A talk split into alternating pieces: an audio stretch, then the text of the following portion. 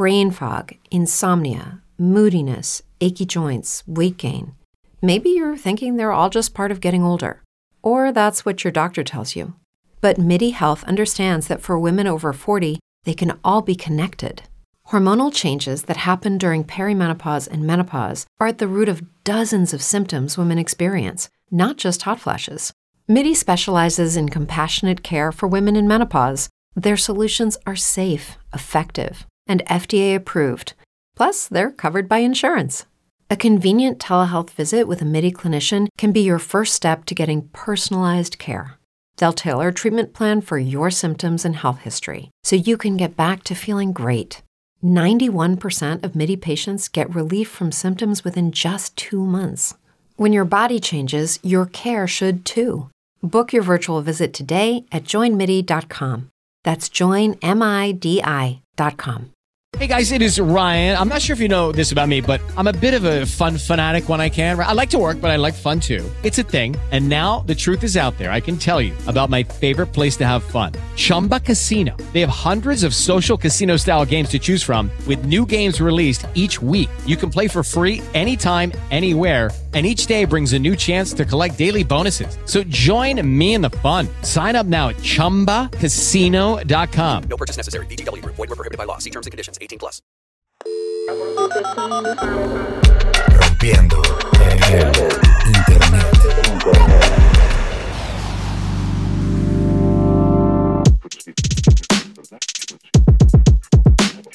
Bienvenidas, bienvenidos, bienvenides a Rompiendo el Internet, el podcast donde las mentes creativas que descubrieron el hilo negro del algoritmo y de cómo aprovecharlo en sus talentos cuentan su experiencia.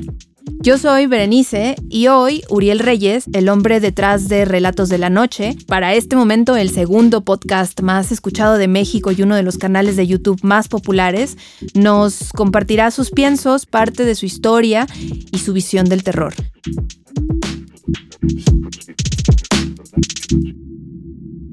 Hola Uriel, bienvenido. Hola Berenice, este, qué gusto, qué gusto poder platicar contigo. También a nosotros nos da muchísimo gusto. A mí me pone un poco nerviosa porque pues estuve escuchando algunos de los episodios de Relatos de la Noche y la verdad sí me, pues sí me crispó un poquito, sí me dio un poco la, la pesadilla. Uriel, por medio de, de, YouTube y más recientemente de, por medio de Spotify, has logrado formar una comunidad fiel y atenta alrededor de las leyendas urbanas de terror, los espantos y podríamos decir también las creepypastas. Entonces, cuéntame cómo ha sido ese camino para consolidarte como en este mundo de la creepypasta y las historias de terror que se van formando de boca en boca y ahora de página en página, ¿no? En internet.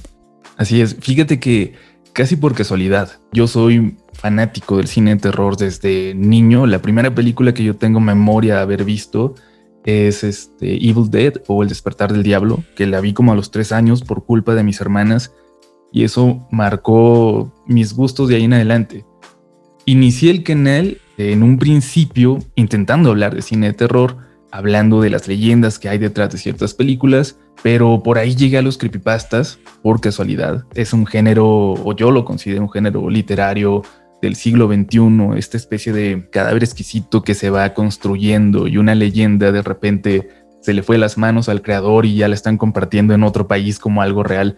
No sé, me encantaba eh, todo el ambiente, todo lo que generaban las creepypastas en los foros en internet y empecé a contar algunas en español, las que más me gustaron. Y por suerte, una de estas creepypastas fue la que pegó en YouTube y la gente me empezó a pedir eso ¿Y cuál fue esa? ¿Cuál fue esta que te dio la, la patada para que eh, siguieras tu carrera por este camino, ¿no? La, la afortunada que te abrió las puertas. Es la de la mujer maniquí.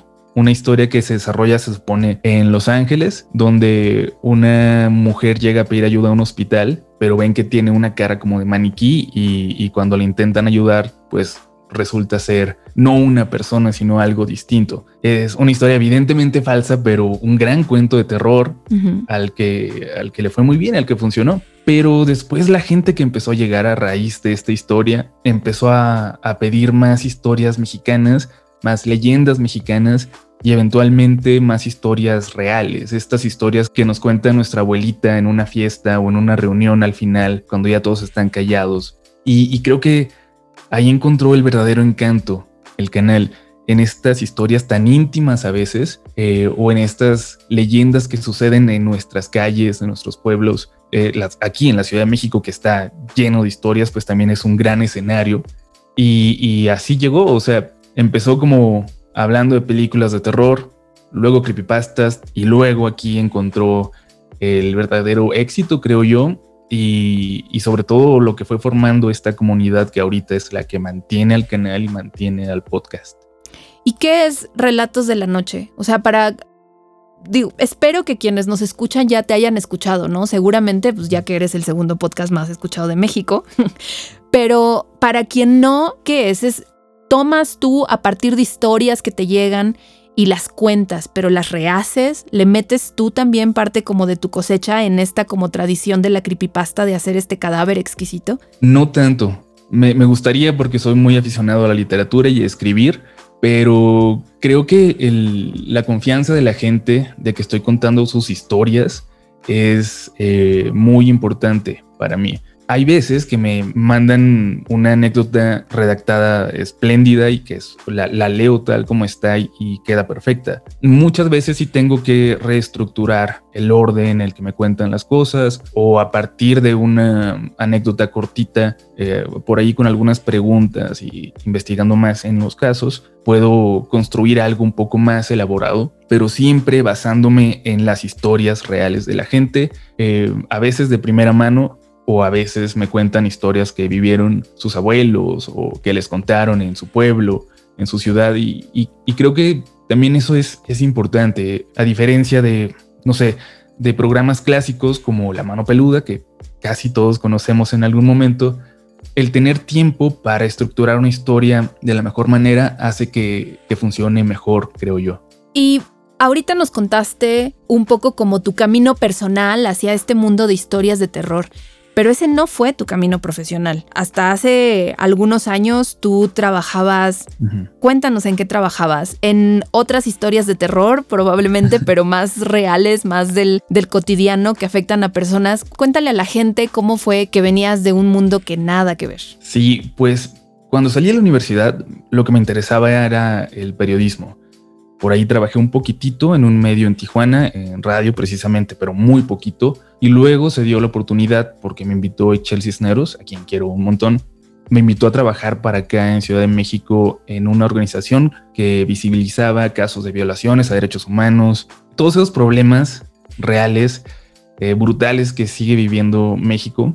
Y digo, me vine sin pensarlo y por aquí estuve trabajando por ahí en Sencos cuatro años, me parece contando estas historias de terror real de lo, de lo que pasa, de lo que eh, tiene que sufrir la gente que defiende la tierra y el territorio, o la gente que se opone a las mineras.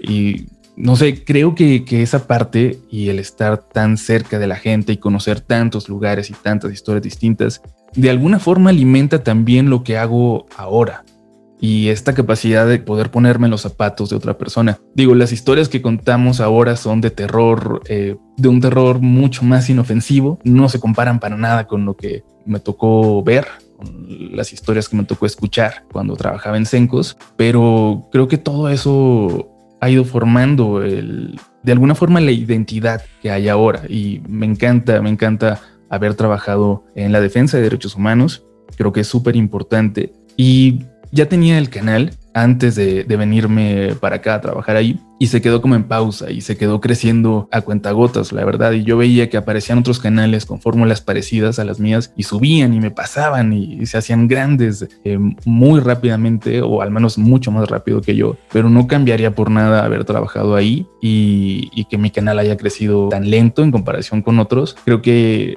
pues digo, eso me dio una gran experiencia y ahora a su paso está creciendo también y, creo que eso lo tendría que agradecer también a todo lo que he vivido. ¿Y cómo decidiste? Eh, o no sé si lo decidiste, no sé si fue algo gradual y que de pronto ya había crecido lo suficiente que dijiste, ya voy a dejar esta vida, voy a dejar este trabajo. ¿Cómo fue esta decisión de, pues, dejar como este trabajo que podemos considerar como normal, ¿no? Como en, en, los límites de la normalidad que estamos acostumbrados de no, pues voy a tener este trabajo en una oficina o como, como haya sido, a, a decidirte voy a dedicarme a crear mi propio contenido y esto tiene que ser redituable y de esto me voy a mantener, porque tengo entendido que de hecho este es tu chamba, o sea, de esto vives. Sí, es un paso difícil. Igual creo que mucha gente en cierto momento al tener un ingreso confiable o que ellos consideran confiable, pues dejan el trabajo y se concentran en este proyecto alterno. Yo tuve la suerte de, monetizar desde hace tiempo, pero cuando estaba en ese trabajo, o sea, pues no sé, no, no estás ahí por el dinero. Entonces yo estaba porque creo que todavía sigue siendo el trabajo más importante que he tenido o el que más me ha llenado. Entonces yo estaba muy a gusto, aunque ganara poquito aunque ganara menos de lo que hacía en un trabajo de fin de semana en, YouTube, pero mm, eventualmente hay, hay cambios por ahí en, en, la dirección. Cuando se lleva a ir Chelsea Cisneros del proyecto, que fue la persona que me llevó, la persona en quien confié para venir, pues fue como una señal, como de quizás es momento yo también continuar ahora por otro lado. Y bueno, también nunca he sido muy bueno con los horarios y con tener este, que levantarme tan temprano. Y ahora concentrarme en relatos de la noche, en otros podcasts que tengo, en otras cosillas que produzco, pues me da la oportunidad de de adecuarme a mis horarios. es, es una chamba brutal. La verdad, yo siento que ahora trabajo más, siento que estoy las 24 horas del día, incluso soñando, trabajando, porque a veces tengo ideas mientras estoy dormido, soñando y me despierto y apunto, pero vale mucho la pena. Es un paso difícil para la gente que quiera iniciar en esto o que esté pensando en dejar su trabajo para concentrarse en algo que apenas está monetizando. Es una apuesta difícil, pero nada te reconforta más que trabajar en algo que realmente amas. Y digo, a mí me, encanta estar frente a un micrófono, me encanta contar historias de la gente. Entonces yo creo que, que la apuesta al final fue totalmente la correcta para mí. ¿Y cuál fue la combinación que consideras que hizo que esto despegara, que fuera lo suficientemente exitoso para permitirte dedicar tu tiempo, todo tu tiempo a esto? ¿Cómo domaste el algoritmo y cómo encontraste además el tono indicado para que la gente quisiera escuchar? Porque supongo que son muchos factores que se combinaron para que esto funcionara como debía funcionar. ¿Tienes consciente cuáles fueron? Eh, yo siempre le he dicho a la gente que va a iniciar canales o que va a iniciar podcast que lo primero que tienes que tener es una voluntad de trabajar gratis muy duro porque a todos nos toca trabajar. No, no, no empecemos con eso. Háblame de otra cosa y al final así de, bueno, pero vas a tener que trabajar gratis un rato. Un rato, un año mínimo. Mínimo, a menos que seas alguien ya famoso que entró en una network. O sea, es, es, es duro porque además el algoritmo te castiga si de repente dices, pues no estoy ganando nada, entonces estas dos semanas no voy a subir nada, para nada. O sea, el, algoritmo de YouTube te va premiando por cada buen video que tienes y te recomienda más eh, al siguiente. O sea, el grueso de las visitas en, en, YouTube vienen de cuando YouTube te recomienda, no tanto de tus suscriptores. Entonces, para que te recomiende, tienes que tenerlo contento y estar generando y generando y generando contenido. O sea, el algoritmo es un explotador caprichoso. Así es. No es como que no tengas un jefe, eh, porque aquí incluso si te enfermas, pues no hay una... nadie te lo pasa. El algoritmo es el algoritmo y, te va a castigar. Ahí tienes una historia de terror, por cierto, que, que, esperaría que iniciaras y a ver por dónde va el algoritmo maligno. Sí, sí, sí. También, la verdad, este factor suerte es importante. Yo he visto proyectos muy buenos, eh, muy bien armados, que, que nunca tienen ese video viral, ese video exitoso que hace que crezcas y se quedan, se quedan ahí. Yo tuve la suerte de tener un gran eh, resultado en un, en un video, en una historia que apoyó a todo lo que venía después. O sea, hay muchos factores y no hay una fórmula real, una fórmula definitiva para tener éxito en esto. También creo que parte importante para mí fue que mm, el tono en el que cuento las historias es un tono muy familiar. Yo entiendo eh, cuando alguien las cuenta como en un tono de reportero y así, y, entonces se le apareció, porque es muy fácil, yo hice radio y sé que reportear con un tonito te facilita eh, leer mucho sin errores te lo hace más mecánico, más automático, pero la clave para mí yo creo que es contarlo como si lo estuviéramos haciendo entre amigos.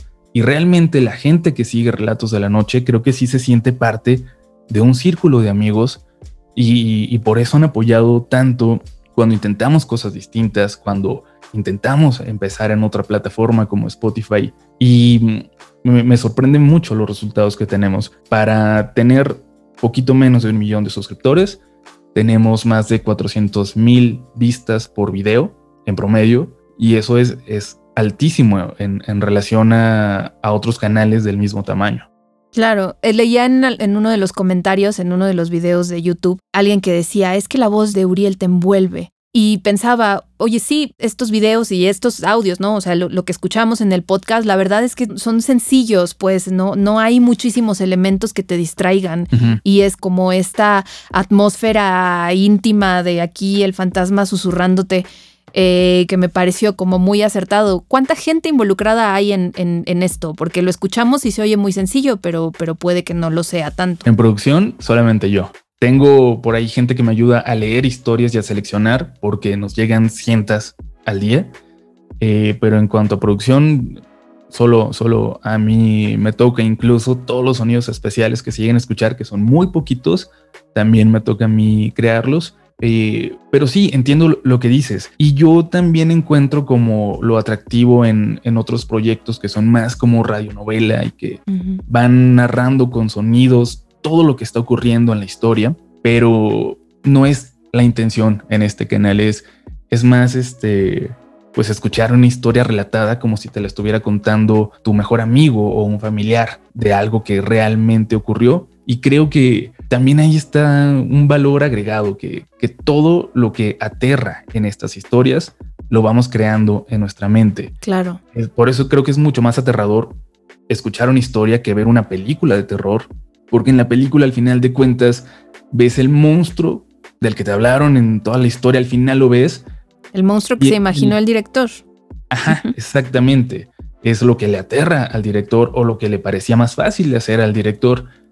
Y cuando lo estás escuchando y te cuentan que alguien vio a una bruja en el techo de la vecina, por ejemplo, realmente vas a imaginar a la bruja que a ti te aterraba de niño o la imagen de una bruja que a ti más te puede aterrar y, y creo que pues ahí está la clave también para, para que a la gente le gusten tanto las historias o se asuste tanto, aunque muchos las utilizan para dormir. Yo no entiendo, pero, pero bueno, también, también esas visitas cuentan. Oye, y de las historias que te han llegado, ¿te has topado con alguna que sea una locura que digas, no, imposible, esto no puede salir de aquí? Eh, pues mira, me llegan muchas historias muy fuertes que no cuento más allá de por los lineamientos de, de YouTube o de Spotify de tocar temas delicados. Em, por ejemplo, hay, hay un tema muy recurrente de mujeres asesinadas que provocan fantasmas, ¿no? Y creo que es un tema muy delicado, o sea, vivimos en un país increíblemente violento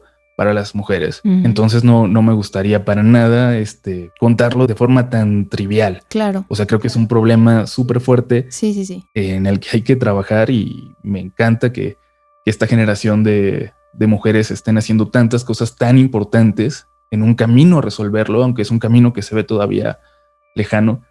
Pero sí, yo creo que esas son el tipo de historias que no cuento. Hay otras que me impactan mucho. Por ejemplo, una que, que no tenía idea de lo grande que iba a ser. Me platicaron sobre una historia de una leyenda del metro que yo no conocía, de la mujer sonriente del metro. Ay, no, me dio muchísimo miedo esa historia. No, bueno, pero vas. Sí, eh, digo, yo la subí como una historia más. De hecho, ni siquiera, creo que ni siquiera le puse ese nombre. Eh, ya después, cuando la gente la empezó a escuchar y empezaron a contar más historias al respecto, ya la llamé así y se volvió un fenómeno porque después ni siquiera solo en mi canal, o sea, otros canales empezaron a retomar esa leyenda porque sus suscriptores también les compartían historias al respecto y ahora resulta que lo, lo, lo ha escuchado mucha gente, mucha gente la ha visto, trabajadores del metro dicen haberse encontrado con ella, aunque la llaman de diferentes formas. Entonces sí, es una, pues empezó como una historia más y de repente me había topado con una leyenda actual, una leyenda que la gente sigue eh, pues diciendo que se topa con ella y me, me encantó. Creo que es de las cosas más interesantes que me ha tocado experimentar con este canal. Por cierto, quienes están escuchando, tengo entendido que, bueno, o según aprendí en Relatos de la Noche, se aparece en la línea 1. Sobre todo, sí. En los primeros vagones o en los últimos, cuando no hay nadie, entonces aguas. O si quieren experimentar algo, pues vayan por ahí eh, cerca de, de, los últimos viajes. Eh, cuidado si se van al último vagón, pero también ahí se aparece por si quieren experimentar. ¿Qué crees que le guste? ¿Cuál crees que sea el sabor del terror mexicano? Bueno, del terror de las leyendas urbanas mexicanas. Porque mencionabas al principio esta cosa de la gente quería algo local, quería escuchar como sus propias historias de terror. ¿Cuál crees que sea el sabor local de las historias de terror de México, ya que te has convertido como en un catador especializado? Pues que es muy cercano que es muy cercano a, todos nosotros, que es un terror con el que todos nos podemos identificar o, que todos creemos que podemos vivir en algún momento y, que también nuestras leyendas nos conecten con nuestro pasado y las leyendas de nuestra ciudad nos conectan con, con esa ciudad también nuestra, pero que habitaron nuestros padres o nuestros abuelos y estamos conectados a esa vida que vivieron ellos, tal vez nuestros abuelos, aunque no los hubiéramos conocido, estamos conectados a través de estas historias. Eh, alguna vez tuve la oportunidad, precisamente cuando trabajaba en Sencos, de ir a un Consejo Nacional Indígena y me tocó ver los trabajos de varios fotógrafos indígenas que eran cosas muy, muy interesantes, pero uno en particular fotografiaba leyendas o intentaba fotografiar las leyendas de su pueblo porque ya nadie las contaba y porque los niños ya no se las sabían y a él le parecía una parte fundamental de la identidad de, su pequeño pueblo, una comunidad muy chiquita, pero le parecía fundamental que los niños la siguieran conociendo. Y también eso me dio una perspectiva distinta de, lo relevante que puede ser contar historias de terror y contar eh, nuestras leyendas, ya sea locales o nuestras leyendas familiares. Siempre son un contacto con, nuestro pasado y por eso creo que son mucho más cercanas que, que estas leyendas urbanas gringas, por ejemplo, que, que son más para asustar y no tanto como una voz de nosotros mismos y de nuestros pueblos. Y hablando precisamente de nuestras historias de terror, de nuestras propias leyendas, ¿recuerdas alguna que te haya impactado, que te haya marcado? ¿Alguna, no sé, de mitología familiar, alguna leyenda urbana de tu barrio, de Tijuana?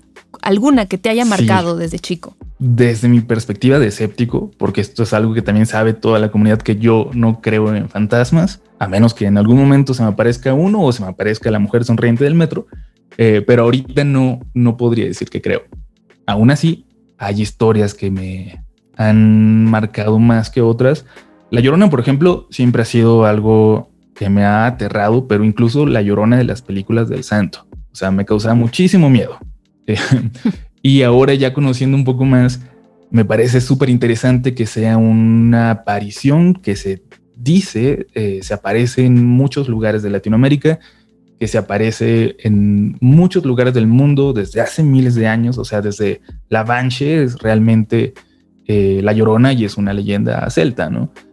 Entonces, que haya una aparición o que la gente eh, mencione una aparición de una mujer de blanco que va llorando sobre ríos o arroyos y muy este, seguido anunciando como tragedias, es algo que, o sea, sin creer todavía en ella, es algo que me parece sumamente interesante. Y bueno, hablando de leyendas locales, creo que la historia que más me ha tocado en lo personal, en al menos de las que he llegado a relatar en el canal, es una que se ambientaba en la colonia donde yo crecí, en la colonia Guaycura, más o menos con unos años de diferencia de cuando yo crecí ahí, en la colonia Huaycura de, Tijuana. Pero mencionaban, por ejemplo, personajes que yo no conocí y algunos que yo sí logré identificar porque eran muy, muy particulares. Entonces, de repente me llega una historia que se desarrolla en las calles por donde yo también anduve de niño, escapándome de mi casa, caminando solo por las noches, y, y que mencionaba personajes que yo llegué a ver. Entonces esa es quizás la que más me ha... ¿Cómo personajes que llegaste a ver? O sea, como aparecidos, muertos que tú llegaste a ver. No, es que en la historia mencionan a dos hermanos que eran personas pequeñas, y que siempre iban de traje, por ejemplo, y con un sombrerito. O sea, iban vestidos como de los 50 y también el bigote que tenían era muy particular, como de los años 50. Y los mencionan en la historia y yo los llegué a ver cuando era niño. Entonces ahí supe que había al menos algo de verdad, quizás, o sea, no se puede explicar lo sobrenatural, pero al menos sí me lo estaba contando una persona que, que sí creció en ese lugar y que sí convivió con las mismas personas que yo y que fue a la misma escuela que yo, además. No, pues entonces ya viste fantasmas. No, pero ellos no eran fantasmas. Ah, o sea, eran, eran personas solamente vestidas como de los años 50, pero que Ajá, eran como los sí, sí, sí. 90 o una cosa así. Ajá. Eh, eran, eran todos unos personajes eh, y todos los ubicábamos en la colonia. Entonces los mencionan también en esta historia, no como una aparición fantasmal, sino como parte de, del contexto. Y, y me pareció muy interesante. Y te digo, que mencionaran exactamente eh, la escuela a donde yo iba o la iglesia a donde yo iba, pues lo hace mucho más cercano todavía. Y tienes como, te has involucrado, has, has- bueno, o, has consumido, digamos, como productos que se hicieron antes alrededor del terror, como La Mano Peluda, por ejemplo. O no sé si tú llegaste a ver alguna vez este programa, esta serie de terror que hacían en los a principios de los 90 llamada La Hora Marcada, que me vienen que son como dos ejemplos eh, súper importantes como del, del terror mexicano, uno de, de los dichos de boca en boca, ¿no? Las anécdotas y el otro como más fantasioso, muy, muy local, muy de las creencias de México. ¿Tuviste contacto con ellas? Sí, la hora marcada me, me encantaba la hora marcada, que además es resulta súper relevante porque fue donde iniciaron eh, Del Toro, Cuarón, por ahí dirigiendo y fotografiando Lubeski también, me parece, episodios. Eh, digo, ahora tiene una relevancia todavía más importante en, en un panorama mayor de nuestra cinematografía, pero sí me daba mucho miedo y La Mano Peluda es, no sé, un hito en la historia de la radio en México. Incluso este, hoy es, es muy escuchada, aunque ya se llame distinto o aunque ya no se siga produciendo como tal. Y, y me parece que precisamente llenaba esta necesidad de nosotros, los mexicanos y las mexicanas, de, escuchar nuestras historias. Y yo creo que es una gran eh, inspiración para mi proyecto, aunque me fui por un lado distinto. Eh, o sea, cualquier persona que hable de terror en México debe al menos de conocer o de haber estado en contacto con ciertos episodios de La Mano Peluda, eh, que al final también ya eran como más, parecía una historia armada y con episodios y todo, pero no dejaba de ser muy interesante lo, lo que se llegó a contar. Y con todo estos, esta experiencia, con todas estas historias que conoces, y me decías que también tienes como una gran afición por la literatura, ¿has pensado como llevar a la ficción parte de esto o crear historias a partir de esto y también abrir este nuevo camino que tenga que ver con la ficción, ya sea en la literatura o a lo mejor también en, en ficción audiovisual, no sé, alguna serie, película o algo así? Sí, eh, de hecho por ambos aspectos. Yo soy muy apasionado del cine, o sea, llegué a dirigir mis cortitos en la universidad como, como todos y siempre me iba por el terror y por los temas muy oscuros. Tengo eh, la fortuna de, de conocer a personas que, que se dedican al cine y a la producción y que lo hacen muy bien, entonces siempre ha sido como un puntito ahí que me gustaría marcar en algún momento.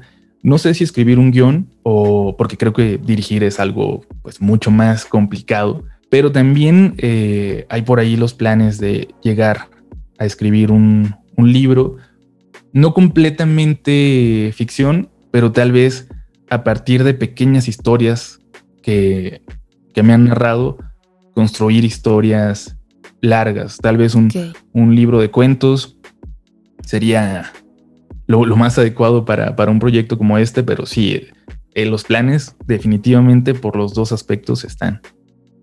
Y bueno, clavándonos un poco como en las intenciones y en la textura, ¿qué estás tratando de generar con este proyecto? Con tu podcast, con tu canal de YouTube. Ahora sí que, ¿hacia dónde vas? ¿Hacia dónde te lleva? Fíjate que no sé si es lo que estoy intentando generar, pero parte de lo más importante y de las cosas más bonitas que me han llegado a comentar es cuando la gente me dice que se reúnen para escuchar, que se reúnen con su familia o con sus amigos para escuchar las historias. Y eso me agrada porque en su momento yo llegué a escuchar historias de terror y de fantasmas junto a mi familia o junto a mis amigos. Y ese ambiente que se generaba y que se genera cuando en cualquier lugar del mundo alguien empieza a contar una historia de fantasmas, esta intimidad que se logra, me parece muy bonita. Y más allá de, de seguir creciendo o de los tops de Spotify, el poder conseguir que haya familias en cualquier lugar de Latinoamérica, que es donde más nos escuchan, que se reúnan para escuchar algo que yo estoy contando. Es todavía algo que, no, no alcanzo a dimensionar, pero me encanta. Y creo que más allá de los números o de los logros en, en cuanto a el público al que llegamos, eso es lo más bonito, que la gente se reúna a escuchar mis historias. Pues, Uriel, muchas gracias.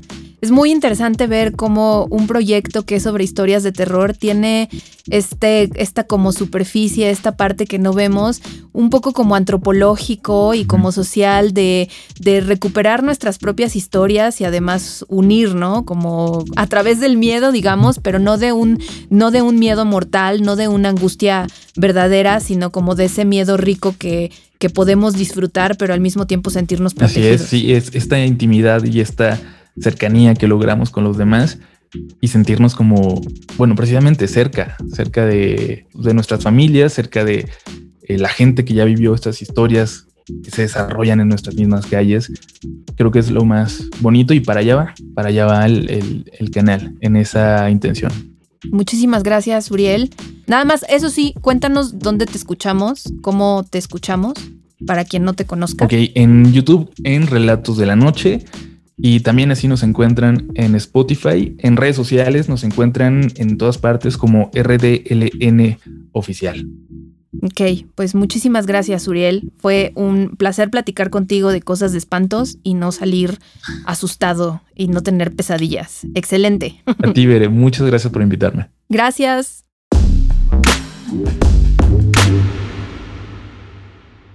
Este fue Uriel Reyes, yo soy Berenice y nos escuchamos en el próximo Rompiendo el Internet.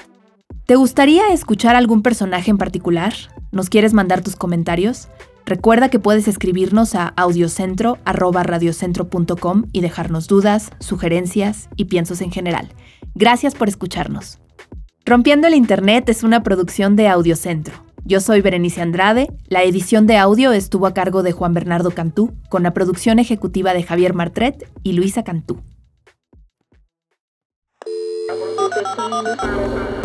Rompiendo el Internet. Audiocentro. Brain fog, insomnia, moodiness, achy joints, weight gain.